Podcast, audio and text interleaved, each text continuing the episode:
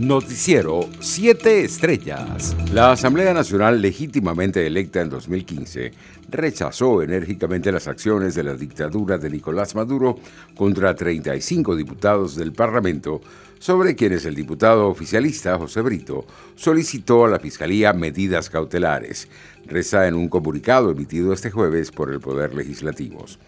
Las acusaciones y persecuciones de Nicolás Maduro no detendrán el trabajo de la alternativa democrática impulsada desde el Parlamento venezolano para impulsar un cambio político en el país, dice el documento. En otras noticias, Venezuela encabezó la lista de los países de América Latina percibidos como cada vez más corruptos, según el informe anual presentado por Transparencia Internacional este jueves, que detalla el impacto de este flagelo en los sistemas de salud en plena pandemia de coronavirus. Desde 1995, el índice de percepción de la corrupción de TI recoge la opinión que diversos organismos e instituciones tienen del sector público de cada país, clasificando a las 180 naciones analizadas de 0 a 100, según su sistema sea más o menos corrupto.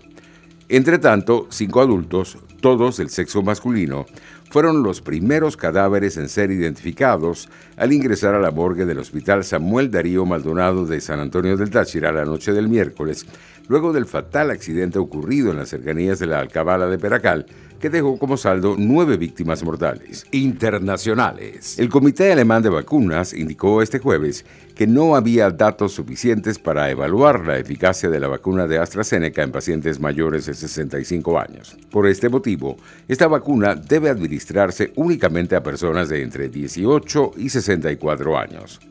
En otras informaciones, Nueva Zelanda, Vietnam y Taiwán encabezan un ranking de casi 100 países y territorios que mejor han gestionado la pandemia de coronavirus, según un índice publicado este jueves en Australia que pone a España en el puesto 78 y a Colombia, México y Brasil en las últimas posiciones.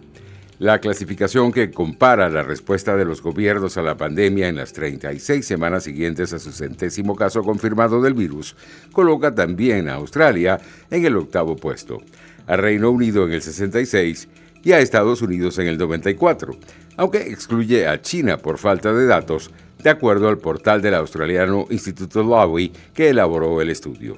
Nueva Zelanda, que detectó esta semana sus tres primeros contagios de COVID-19 desde el 18 de noviembre, ha actuado con contundencia desde el inicio de la pandemia.